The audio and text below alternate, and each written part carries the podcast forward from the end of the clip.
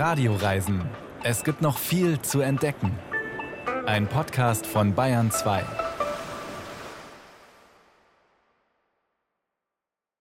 Wir machen uns heute auf die Suche nach dem Glück in den Radioreisen. Ein wirklich großes Ziel und vielleicht ist es auch gar nicht erreichbar. Die USA haben es in der Verfassung stehen und das Königreich Bhutan im Himalaya auch. Welches von beiden Ländern dieser großen Sache nun näher kommt, es ist schwer zu messen, das Glück. Wir treffen heute Menschen, die jedenfalls darüber nachgedacht haben und die vielleicht ein Stückchen davon erwischt haben, vom persönlichen Glück. Bärbel Wossack begrüßt Sie am Mikrofon und ich verspreche, es gibt viel zu entdecken.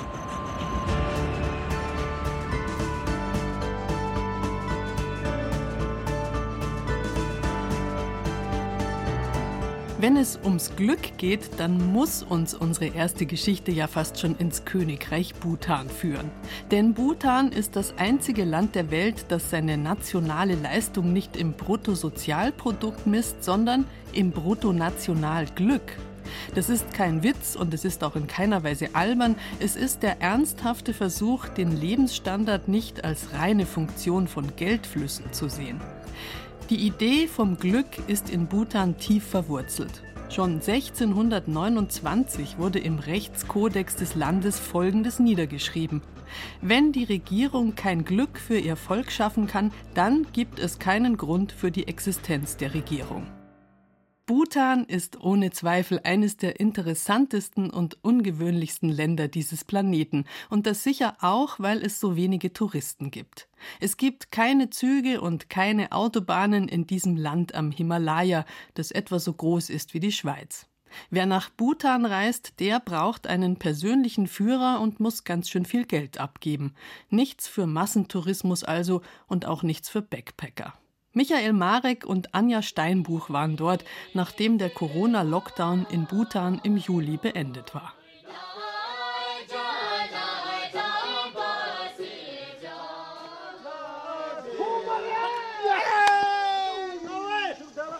Auf einer Lichtung am Stadtrand der Hauptstadt Thimphu. Lauter Jubel ist zu hören, es ist Sonntag und viele Bhutaner treffen sich zum Kurdu, neben Bogenschießen der Nationalsport des Landes. Bei diesem Pfeilwurf-Geschicklichkeitsspiel, das auf das 18. Jahrhundert zurückgeht, treten zwei Mannschaften gegeneinander an. Schwere Pfeile werden 30 Meter weit auf eine Zielscheibe geschleudert. Alle machen sich einen Spaß, den Gegner bei Fehlwürfen mit Derwischtänzen und Spottversen zu ärgern. Dabei fließt reichlich Alkohol, auch hochprozentiges. Das friedliebende Bergvolk der Bhutaner kann also auch anders, als immer nur nett zu sein. Uh, Wer als erster 25 Punkte hat, gewinnt. Dann beginnt ein neues Spiel. Wenn sie treffen, singen und tanzen sie, sie feiern ihren Sieg. Und dabei trinken alle wie beim Bogenschießen. Hier seht ihr die Bier- und Whiskyflaschen. Die trinken sich Mut an.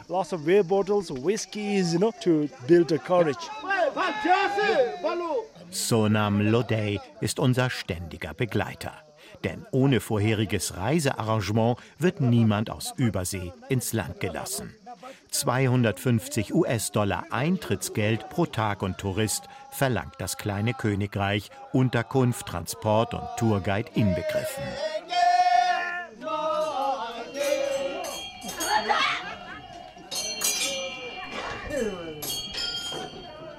Bhutan ist ein Lehrbeispiel für die behutsame Öffnung eines Landes gegenüber westlichen Einflüssen. Anders als etwa die Vereinigten Arabischen Emirate verfügt Bhutan über keine wertvollen Bodenschätze und meistert diesen Standortnachteil mit Hilfe behutsamer staatlicher Lenkung. In seiner jahrhundertealten Geschichte wurde das Königreich noch nie erfolgreich besetzt, weder von den Briten, den Chinesen, Indern oder Tibetern. Bhutan ist stolz auf seine Unabhängigkeit, vor allem aber auf seine Kultur, auf Maskentanz und Bogenschießen, imposante Klosterburgen und jahrhundertealte Gesänge. Ob diese Traditionen überleben werden, angesichts des Wandels, den die junge Demokratie gerade erlebt?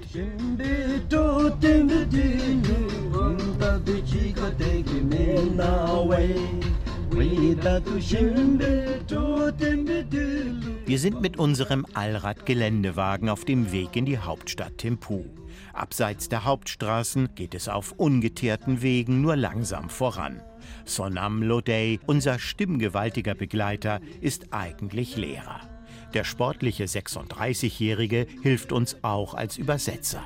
Bhutaner sind freundliche Menschen. Einziges Hindernis abseits der Hauptstadt Thimphu und bei älteren Einwohnern ist die Sprachbarriere. Obwohl Bhutaner überaus kontaktfreudig sind, ist es schwierig, sich direkt mit ihnen zu unterhalten. Die meisten sprechen nur die Nationalsprache Dzongkha. Unsere erste Station auf der Suche nach neuer und alter Kultur in Bhutan führt uns zu Karma Punso. Well, there is a lot of misconception of Bhutan in the West in particular. Punzo ist Historiker, hat an den Universitäten von Cambridge und Oxford studiert. And I think that uh, misconception partly comes as a result of im Westen gibt es zahlreiche Irrtümer über Bhutan. Das ist zum Teil auf die westlichen Orientalisten zurückzuführen. Zum anderen liegt es in der späten Öffnung Bhutans begründet. Aber dass Bhutan sich selbst isoliert habe, das ist völlig falsch.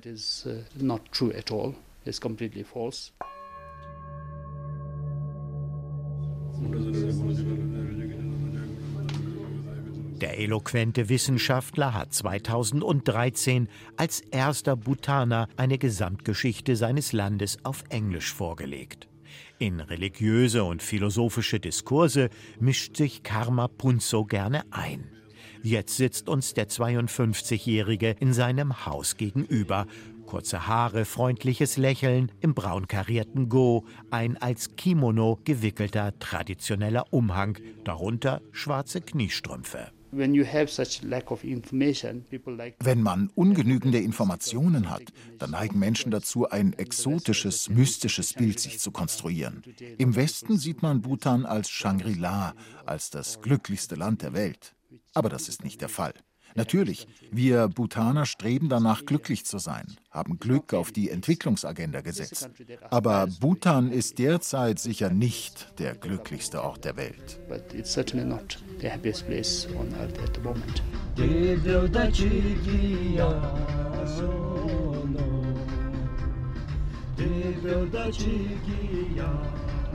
Was überall ins Auge fällt, egal ob auf dem Land oder in der Hauptstadt Thimphu, das alte Bauernhaus, die Klosteranlage, das moderne Flughafengebäude oder das mehrstöckige Wohnhaus weisen ähnliche Architekturelemente auf.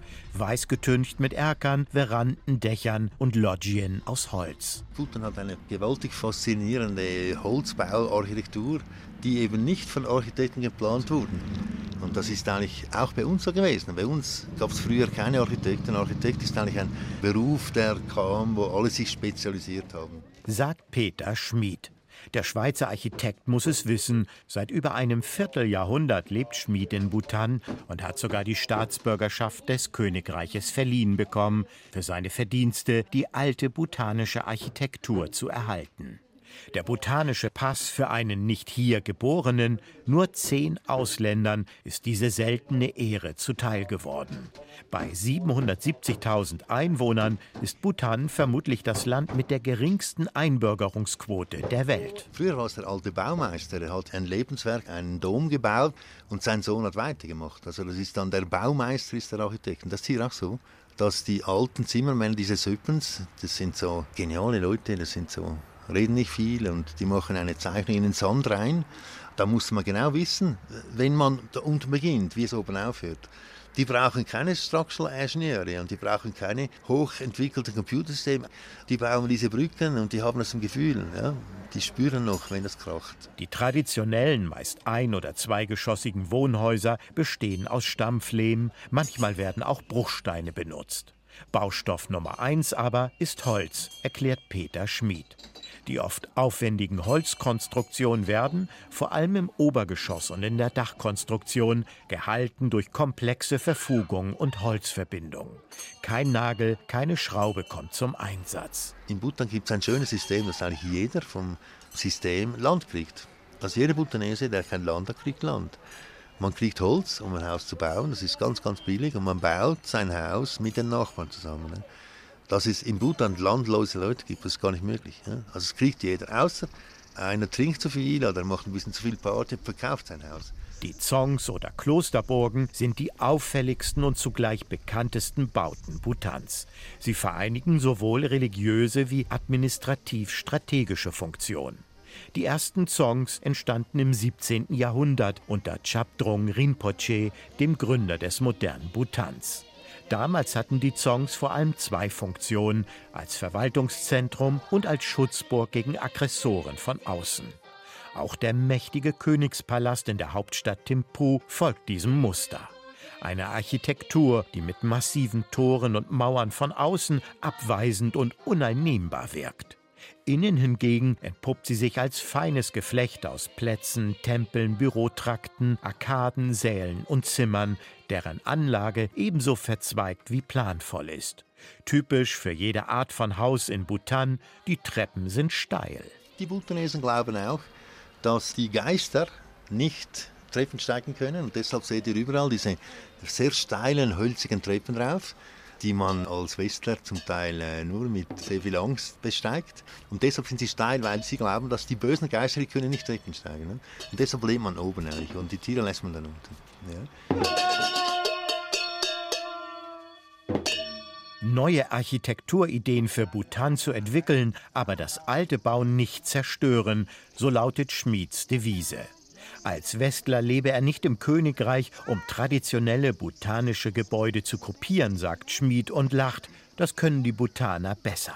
Und dann kommt Peter Schmid auf das zu sprechen, was ihm als Architekt Sorge bereitet und im Stadtbild der Hauptstadt unübersehbar ist. Wenn man Timpo anschaut, da wurde nur alles kopiert und in Beton nachgebaut und diese Häuschen sagen eigentlich nur, guck aus, ich bin ein altes Häuschen, aber ist eigentlich ein Betonbau. Und die Leute frieren auch sehr in diesen Häusern. Das sind diese Cornices, das sind diese Balken, die rausschauen aus den Gebäuden, die wir auch haben in unserem Ständerbau die sind dann in Beton kopiert. Aber man friert zuerst an die Finger und an die Zehen, weil man hat am meisten Oberfläche gegenüber der Kälte. Das saugt einem die Kälte ins Haus rein. Ne? Er empfehle aber keinen Betonbau, sondern einen aus Lehm. Der verfüge über eine viel bessere Wärmedämmung, sei umweltfreundlicher und energieeffizienter. Die Kunden wären dann aber enttäuscht, weil das nicht modern oder irgendwie westlich sei. Ein Missverständnis, so Schmied. Das hängt dann mit der neuen Zeit zusammen, irgendwie, dass die Leute denken, ja, die Leute sind zum Teil sogar stolz. Die kommen zu dir und sagen, ah, schau mal, dieser Betonbalken hier, der bemalt ist, wie wenn er Holz wäre und klopft dran, ist ganz stolz, dass er jetzt Beton ist, dass er immer Holz ist. Und die Leute haben vielleicht auch ein bisschen genug von ihren traditionellen Gebäuden. Ja? Sie wollen jetzt was Modernes bauen. Ja? Und merken dann erst, wenn sie es gebaut haben, dass es gar nicht so gut war wie das alte auch.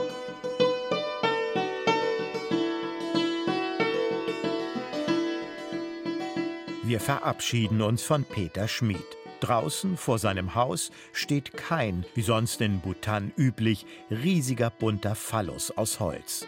Der Brauch geht auf Drukpa Künli zurück, einem Buddhisten, Gelehrten und umtriebigen Schalk des 15. Jahrhunderts, der bis heute zahllose Anhänger in Bhutan hat. Die Philosophie des eigenwilligen Missionars aus Tibet lässt sich einfach zusammenfassen. Lebenslust geht vor heuchlerischer Moral und Askese. Überall im Land sind große Penisse an Hauswände gemalt. Die Bhutaner versprechen sich davon Schutz vor Dämonen, vielleicht auch gegen die Dämonen des kulturellen Verlusts. Wir fahren weiter ins Zentrum von Thimphu. Hier liegt eine der wichtigsten kulturellen Institutionen des Landes. We have three divisions here. One is folk, song and dance. Zaring ist Vizepräsident der Königlichen Akademie für Darstellende Künste. Wir haben hier zwei Bereiche: traditioneller Gesang und Tanz, vor allem Maskentanz. Und dann ist da natürlich die Musik. Also haben wir drei Bereiche. Als die Königliche Akademie für Darstellende Künste gehören wir zum Ministerium für Inneres und Kultur. Ziel ist es, unsere Kultur mit Leben zu füllen, denn auch heute sind Liedgut und Musik ein wichtiger Teil unserer Kultur. Und die ist wiederum eine der vier Säulen des Bruttonationalglücks. Culture is one of the four pillars of the gross national happiness.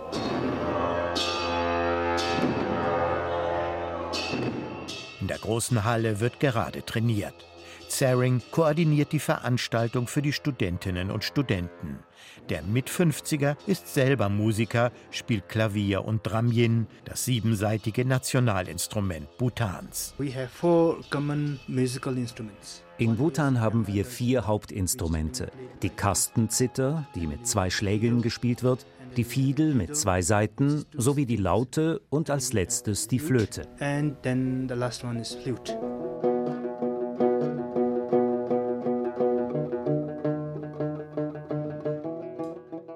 Den Vizepräsidenten der Akademie treffen wir in seinem Büro, groß wie zwei Abstellkammern.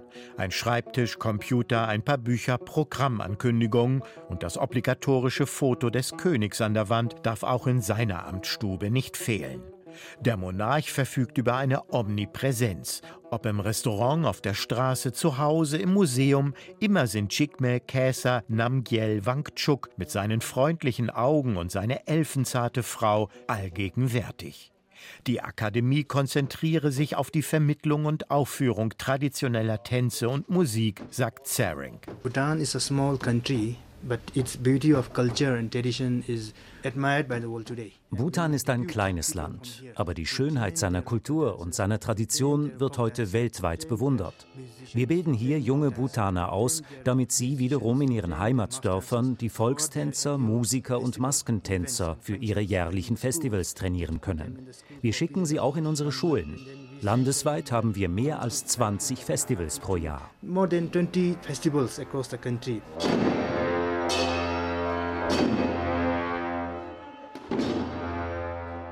Trainingshalle der Royal Academy of Performing Arts ist so groß wie ein Handballfeld. Die Wände sind mit gelbroten Mustern getüncht. Auf dem Holzboden drehen, stampfen und springen junge Männer, wiederholen unzählige Male eine Choreografie. Lehrer geben Anweisungen, korrigieren, Schweiß fließt. Der Maskentanz darf nur von Männern ausgeführt werden. Der Anteil von Mädchen und Jungen unter den 122 Studenten wäre gleich. Vier Jahre dauert die Ausbildung, danach dürfen sich die Absolventen Künstler nennen.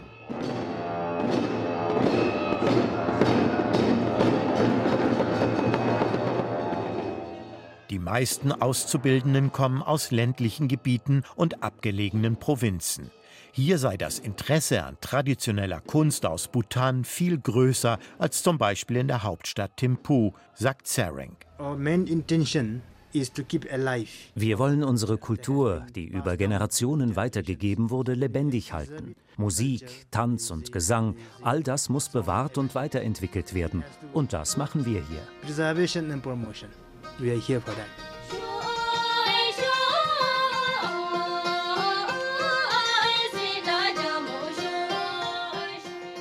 Bhutaner seien es gewohnt, über Gesang und Tanz sich auszudrücken, erklärt Zarek.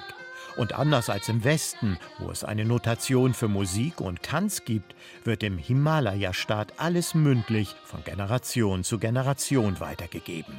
Tsering beklagt die ausländische Musik, die Bhutan überfluten würde, vor allem aus Korea. Absolut in sein K-Pop, seine Mode und sein Hairstyling. Das Interesse gerade der jungen Bhutaner an den tradierten Tänzen und Liedern nehme stetig ab, zum Leidwesen von Tsering.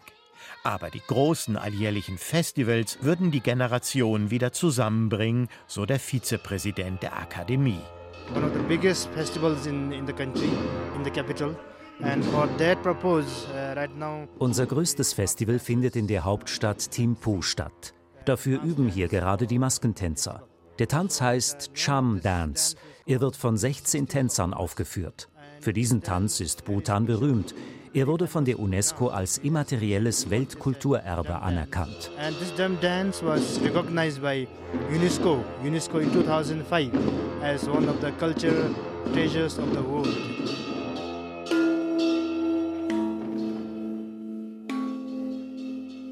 Die Kunst- und Kulturszene der Hauptstadt Thimphu, ja Bhutans insgesamt, entzieht sich allen Kategorisierungen.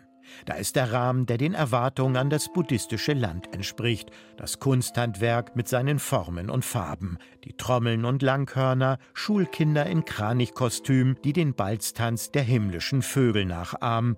Die Maskentänzer an der Royal Academy of Performing Arts, die böse Geister abwehren sollen. Das eine Tanzbein in der scheinbar unvergänglichen Vergangenheit, mit dem anderen in der unvermeidlichen Zukunft. Da gibt es seit den 1990er Jahren eine eigene kleine Filmindustrie in Bhutan. Es gibt die Messenger-Dienste Telegram, WeChat, Instagram. Wohin das steuern wird und ob die eigenen kulturellen Wurzeln erhalten bleiben, niemand weiß es.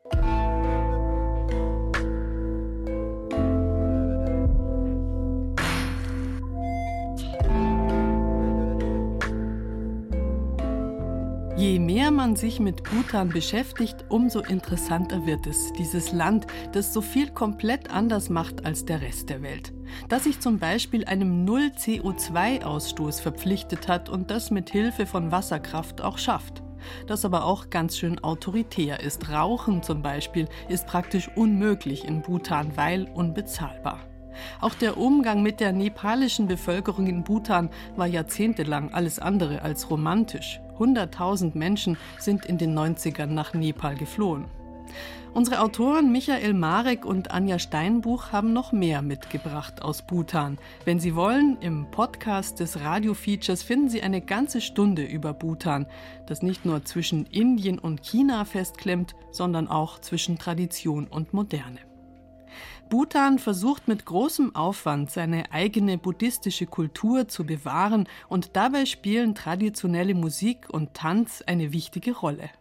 Allerdings ist das Königreich durchaus aufgeschlossen, was fremde Musik angeht. Sogar Hip-Hop lässt man gelten, jedenfalls solange die Texte sich für ein besseres, glücklicheres Bhutan einsetzen. Und genau das tut der Rapper Nala. Es geht gleich um den Schutz von Mutter Erde gegen Müll und Abgase und den Klimawandel. Das Video ist übrigens der Königin gewidmet.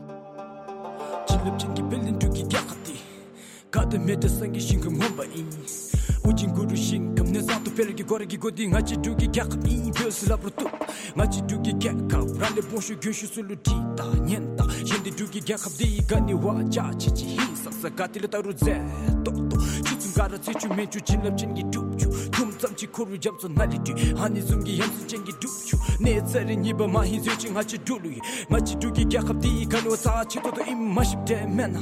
Endi mapa mira ina semchil chwe mena.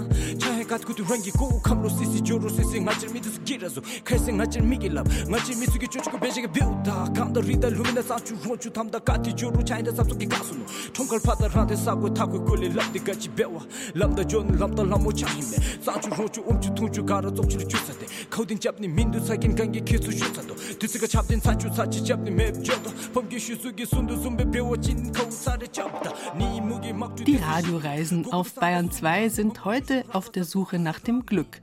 Und ich würde niemals behaupten, dass das einfach zu finden ist und vor allem, dass man es auch sicher merkt, wenn es da ist. Der italienische Bestseller-Autor und Aussteiger Simone Perotti, der weiß jedenfalls, wo er danach suchen muss, auf dem Meer.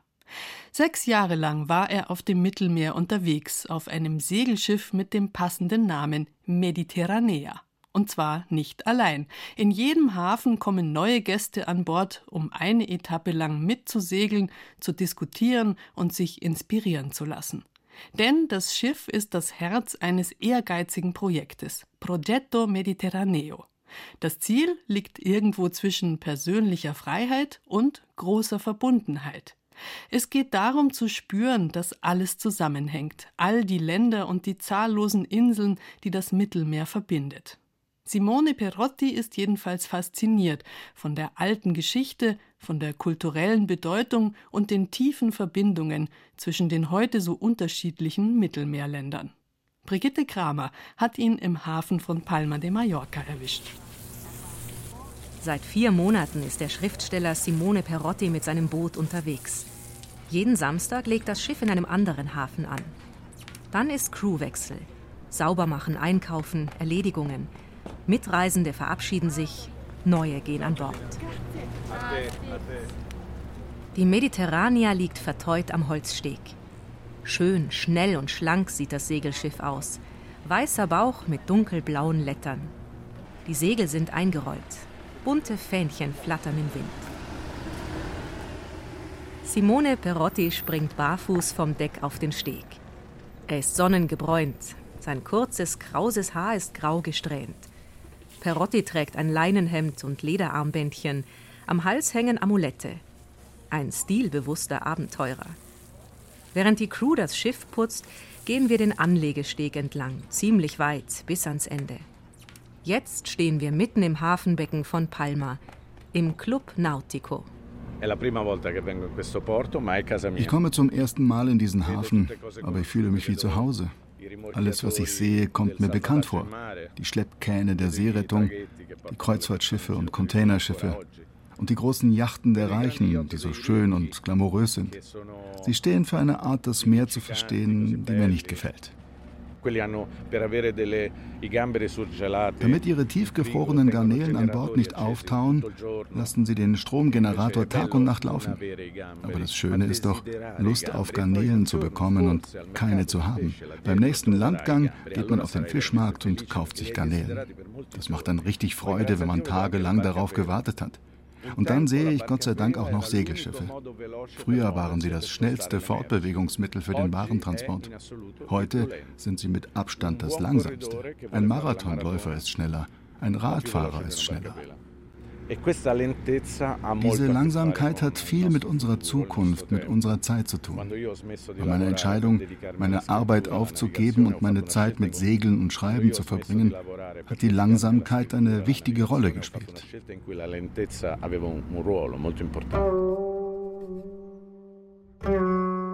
In Italien ist der 52-Jährige ein bekannter Autor. Er hat Romane und Erzählungen veröffentlicht, Bücher über Segeln geschrieben oder darüber, wie man im eigenen Leben das Ruder herumreißt. Ein Titel heißt Es reicht. Die Arbeit aufgeben und das Leben ändern. Philosophie und Strategie von einem, der es gemacht hat. Perotti hat vor mehr als zehn Jahren seinen Job als PR-Manager in Rom geschmissen. Der segelnde Schriftsteller Simone Perotti ist fasziniert von der Vielfalt der Länder und Menschen, die er kennengelernt hat. Und ihm ist auf seiner Reise aufgefallen, dass sie wenig voneinander wissen und dass es wenig Zusammenhalt zwischen den Ländern gibt. Es fehle das Bewusstsein einer gemeinsamen Kultur und Geschichte. Heute ist das Mittelmeer nicht mehr als Handelsraum und Machtsphäre wichtig, sondern als Sehnsuchtsort, als Ferienziel. Kreta, Sardinien, Sizilien, Zypern, Malta, Ibiza, Rhodos, Korsika, sie leben heute vor allem vom Tourismus. Und Mallorca sowieso. Ferienparadies Nummer 1. Die Crew geht nach getaner Arbeit etwas trinken und wir gehen an Bord.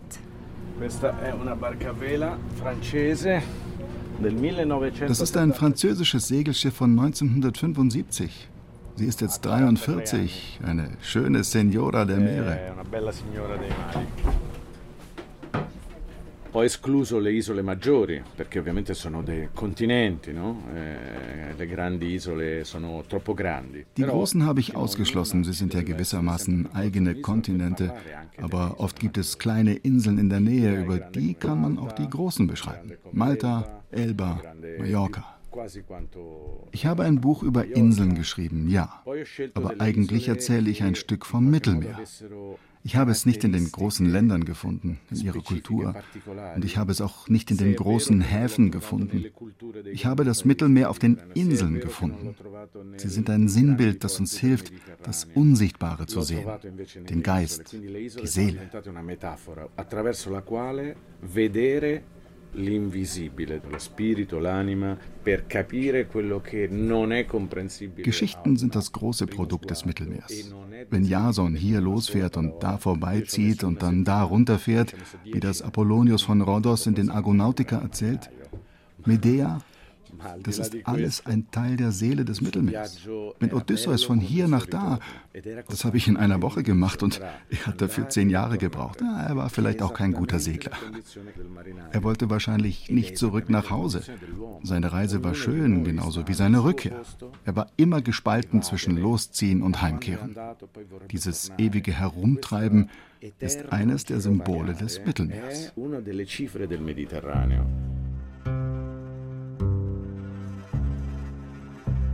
Und so schritten auch die anderen Besten. Und nachdem sie sich in Reih und Glied gesetzt hatten, ergriffen sie mit ihren Händen die Ruder. Und die Hecktaue löste ihnen Argos vom meerumflossenen Felsen. Da nun schlugen sie das Wasser kräftig mit den langen Tannenblättern. Und am Abend landeten sie unter Orpheus Weisungen an der Insel der Atlas-Tochter Elektra.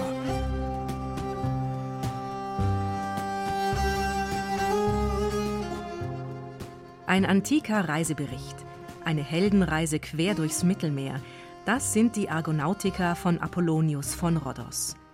Der Autor hat im dritten Jahrhundert vor Christus gelebt, auf der griechischen Insel Rhodos. Simone Perotti dient der Argonautika-Epos ebenso wie die Odyssee von Homer der Orientierung. Die beiden Dichtungen begleiten ihn und sie geben ihm den ideellen Kurs vor. Die Odyssee ist die älteste Dichtung des Abendlandes. Sie schildert die lange Heimreise des Königs Odysseus aus dem Trojanischen Krieg. Sie ist eine Irrfahrt durchs Mittelmeer mit all seiner Vielfalt, seinen Widersprüchen und Kontrasten.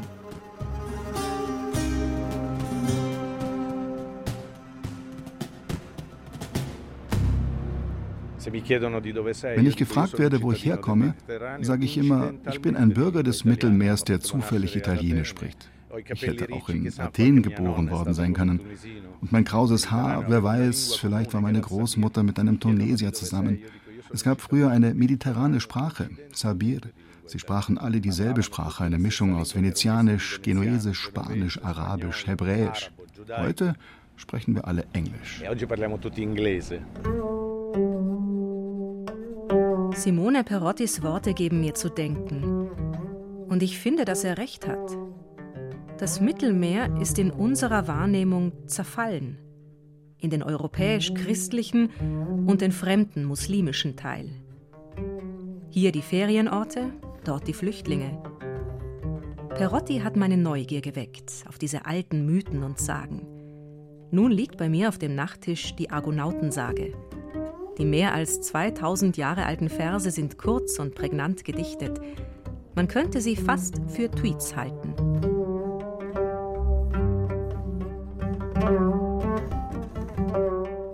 Und zu der Zeit, wo noch nicht das unsterbliche Licht, aber auch nicht mehr ganz die Finsternis herrscht, sondern ein zarter Glanz über die Nacht hingleitet, den die Erwachenden Zwielicht nennen, zu der Zeit liefen sie in den Hafen der öden Tynäischen Inseln ein und gingen in schmerzlicher Ermattung an Land.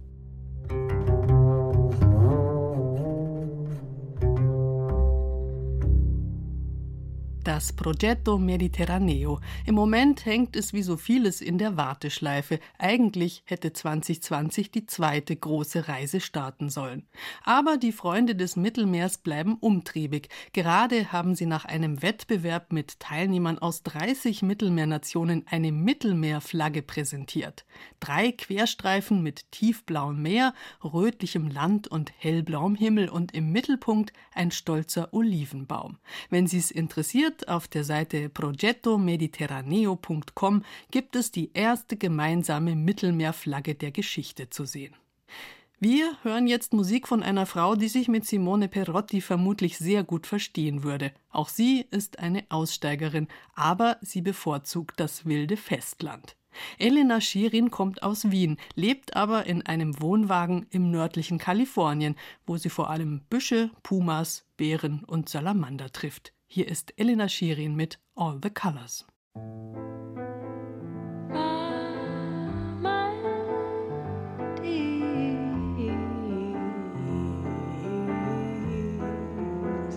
My mind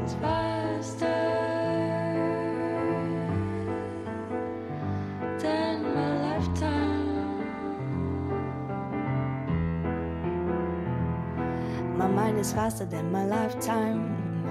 My thoughts are bigger than myself. Why not stop to overthink it? It feels much easier and worth it. Don't have to find solutions if there is no need to solve it now. I tend to live in the future because I'm always asking how. I see the pity corporation in love with exchange of themselves. But if I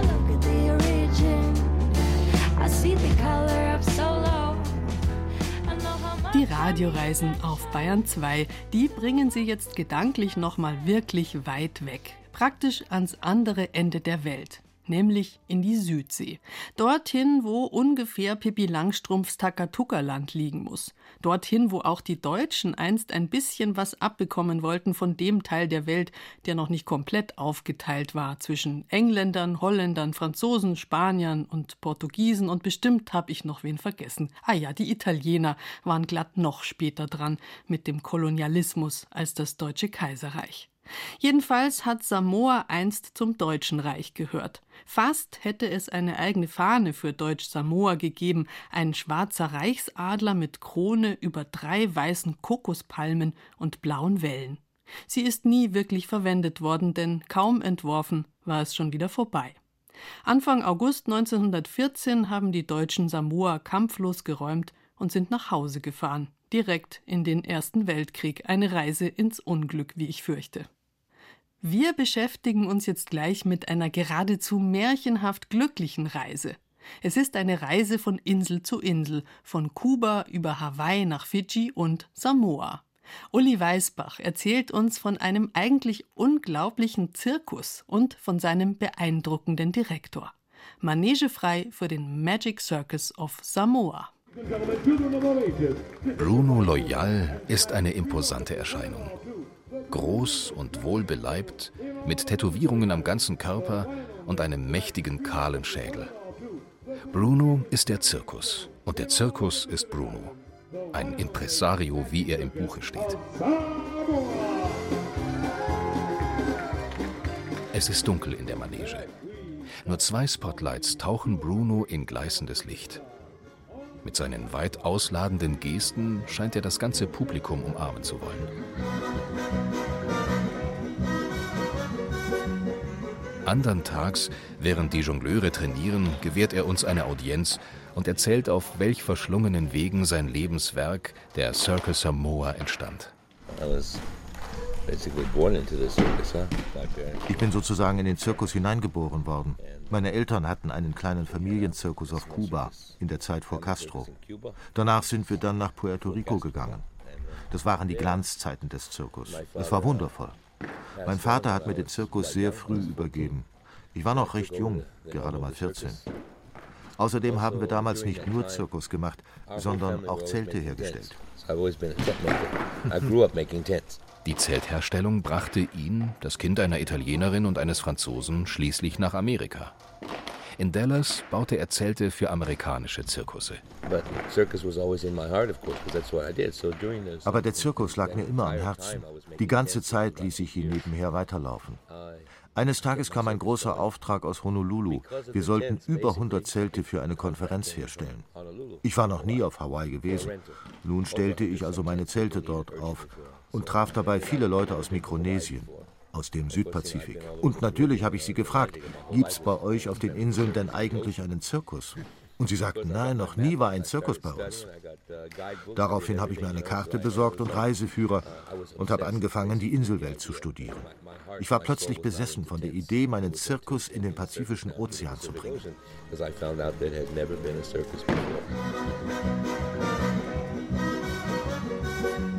Mit dem Zeltprojekt auf Hawaii hatte Bruno genügend Geld verdient, um seinen kleinen Zirkus nach Guam verschiffen zu können. Diese Insel am nordwestlichen Rand des Pazifiks gilt nicht gerade als Inbegriff der Südsee. Eher ist sie eine Art Fremdkörper dort. Guam ist ein Militärstützpunkt der USA. Der Großteil der Bevölkerung sind Chamorras, eine Mischung aus Indonesiern, Spaniern und Filipinos. Einen Zirkus hatten sie noch nie gesehen. Und so wurde Brunos bunte Truppe, die er auf Hawaii zusammengestellt hatte, sofort ein Riesenerfolg. Die Kombination Zirkus und Inseln funktionierte also. Jetzt brauchte Bruno nur noch ein eigenes Schiff. Nach einer Weile kaufte ich ein Schiff aus Australien. Es war ein wundervolles Schiff. Da passte meine ganze Truppe drauf. Ein Versorgungsschiff, vorne Kabinen und hinten ein großes Deck. So konnte man die Elefanten bequem rauf und wieder runterhieven. Und so haben wir dann ganz Mikronesien bereist. Es war ein Riesenereignis für die Leute. Oft kam die gesamte Inselbevölkerung. Und es war damals noch ziemlich leicht mit den Regierungen. Keine Bürokratie, kein Papierkrieg. Das war der Deal. Keine Bürokratie. Wir kommen zu euch, wir treten auf und fahren wieder ab. Und eure Leute werden zum ersten Mal in ihrem Leben einen richtigen Zirkus sehen, mit richtigen Tieren. Das war der Deal.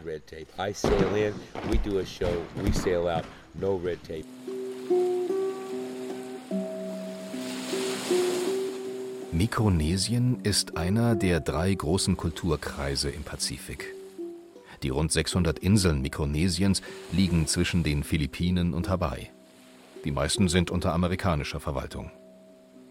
Traurige Berühmtheit erlangte das Bikini-Atoll als Testgebiet für Atomwaffen in den 50er Jahren. Doch als Bruno 30 Jahre später mit seinem Zirkus durch Mikronesien tingelte, war der Kalte Krieg vorbei und die Insulaner gierten nach Unterhaltung.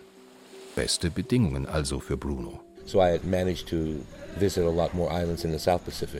ich habe es dann geschafft, auch die Inseln im Südpazifik zu besuchen. Ich war auf Tonga, auf den Fidschis. Aber Samoa war der Höhepunkt für mich. Als ich aus dem Flugzeug stieg, wusste ich, das ist der Ort, an dem ich bleiben möchte. Wir sind gut aufgenommen worden. Ich habe mich mit dem Premierminister befreundet. Und dann habe ich meinen Häuptlingstitel bekommen und mein Tattoo.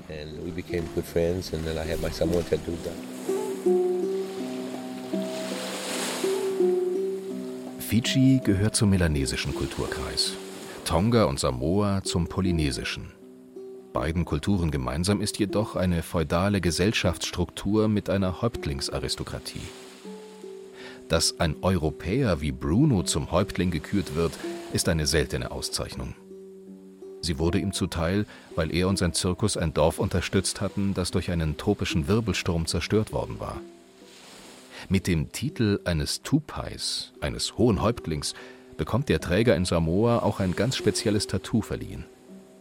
Die Kunst des Tätowierens stammt eigentlich aus Polynesien. In Samoa wird sie besonders hochgehalten.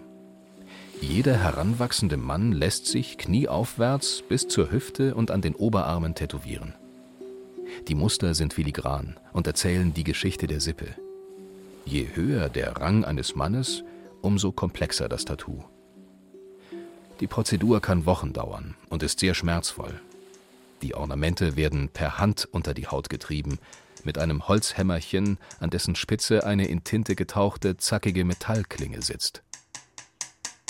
The Samoan tattoo is an extremely painful experience.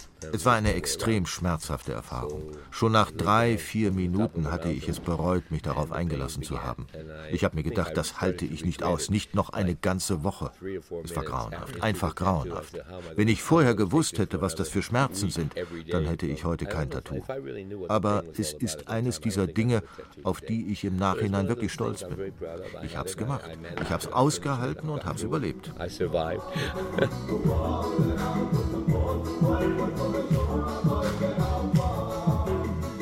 Eine traditionelle samoanische Nummer hat Bruno immer in seinem Zirkusprogramm. Wie diesen Tanz, bei dem die Frauen in ein eng anliegendes langes Wickeltuch gehüllt sind und Hibiskusblüten hinterm Ohr tragen und die Männer lediglich kurze Lendenschurze anhaben. Ihre Oberkörper und die tätowierten Arme und Beine sind eingeölt, um die Muskeln besser zur Geltung zu bringen. Frauen sitzen aufgereiht im Schneidersitz und bewegen nur ihre Hände und den Kopf im Takt der Musik. Sie haben bei diesem Tanz den passiven Part. Die Männer dagegen springen vor ihnen herum, jauchzen und klatschen mit den Händen auf die weit gegrätschten Beine.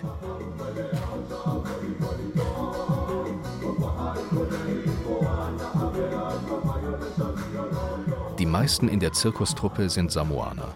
Und Bruno ist stolz darauf, dass er sie ohne jegliche Vorbildung zu Jongleuren, Trapezartisten und Akrobaten ausgebildet hat. Seit Bruno Samoa zu seiner Wahlheimat gemacht hatte, war klar, dass sein Zirkus fortan Magic Circus of Samoa heißen musste. Klar war aber auch, dass der Zirkus weiterreisen musste.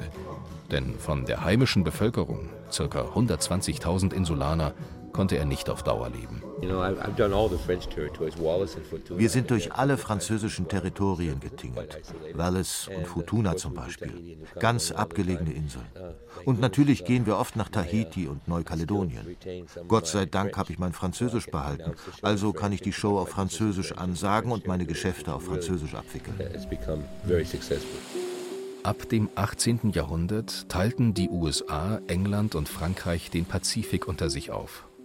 Der Nordpazifik und damit fast ganz Mikronesien und Hawaii wurden amerikanisch. England und Frankreich kolonialisierten verschiedene Regionen des Südpazifik. Als Resultat bekamen die Insulaner über ihre ursprüngliche kulturelle Prägung als Mikronesier, Polynesier und Melanesier eine neue übergestülpt, eine amerikanische, französische oder englische. So unterschiedlich die Kulturen im Pazifik auch sein mögen, Lachen tun sie alle gern. Eine Eigenschaft, die Bruno am meisten an ihnen schätzt. Das Lachen ist einfach ansteckend. Der Spaß, den die Menschen hier haben, wenn sie unsere Vorstellungen besuchen. Natürlich bringen wir im Zirkus auch ernsthafte Nummern, Trapezkünste zum Beispiel. Aber ich versuche, so viele lustige Nummern wie möglich einzubauen. Ich habe Tutu, den Clown. Der ist urkomisch. Die Leute wollen einfach lachen. People love that, huh? They like to laugh, you know. Tutu, der Clown, ist Lilliputaner. Und seine Glanznummer eine Elvis-Persiflage, bei der er im weißen Anzug mit Glitzerumhang und übergroßer Tolle das Publikum anschmachtet.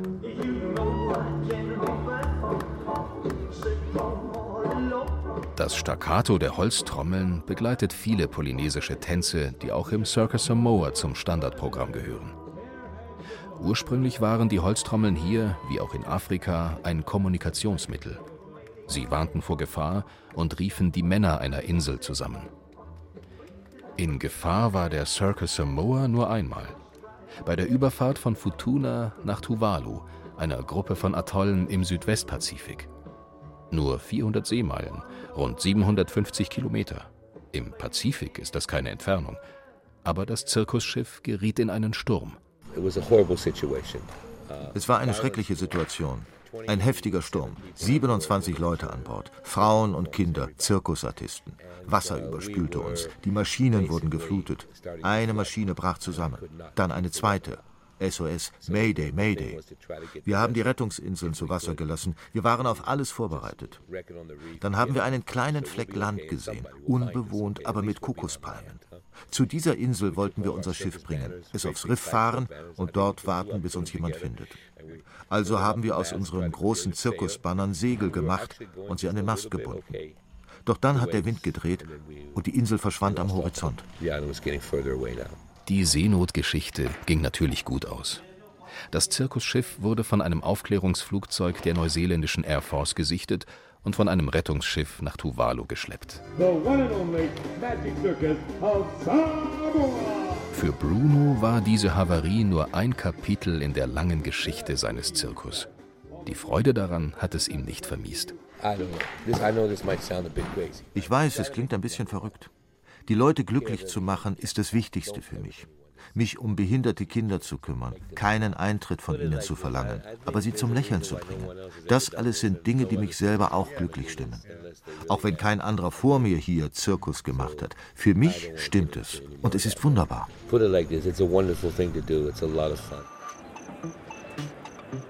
Der Zirkusdirektor Bruno. Er hat sein Glück wohl gefunden mit dem Magic Circus of Samoa. Das Glück als Staatsziel zu beschließen wie in den USA oder in Bhutan, ich fürchte, es hilft nicht wirklich weiter. Jeder muss es selbst finden. Für jeden ist es anders und wer weiß, vielleicht ist es auch nur eine Fata Morgana, die da am Horizont flimmert und nie erreichbar ist.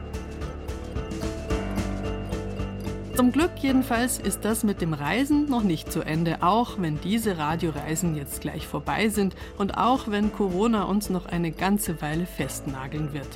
Sie können trotzdem jederzeit aufbrechen mit unserem Radioreisen-Podcast. Wichtiger denn je, jetzt wo das Fernweh sich doch langsam ganz schön reindrängelt in die Gedanken. Bei mir ist es jedenfalls so. Da hilft im Kopf verreisen wenigstens für ein Weilchen weiter. Am Mikrofon verabschiedet sich Bärbel Wossack.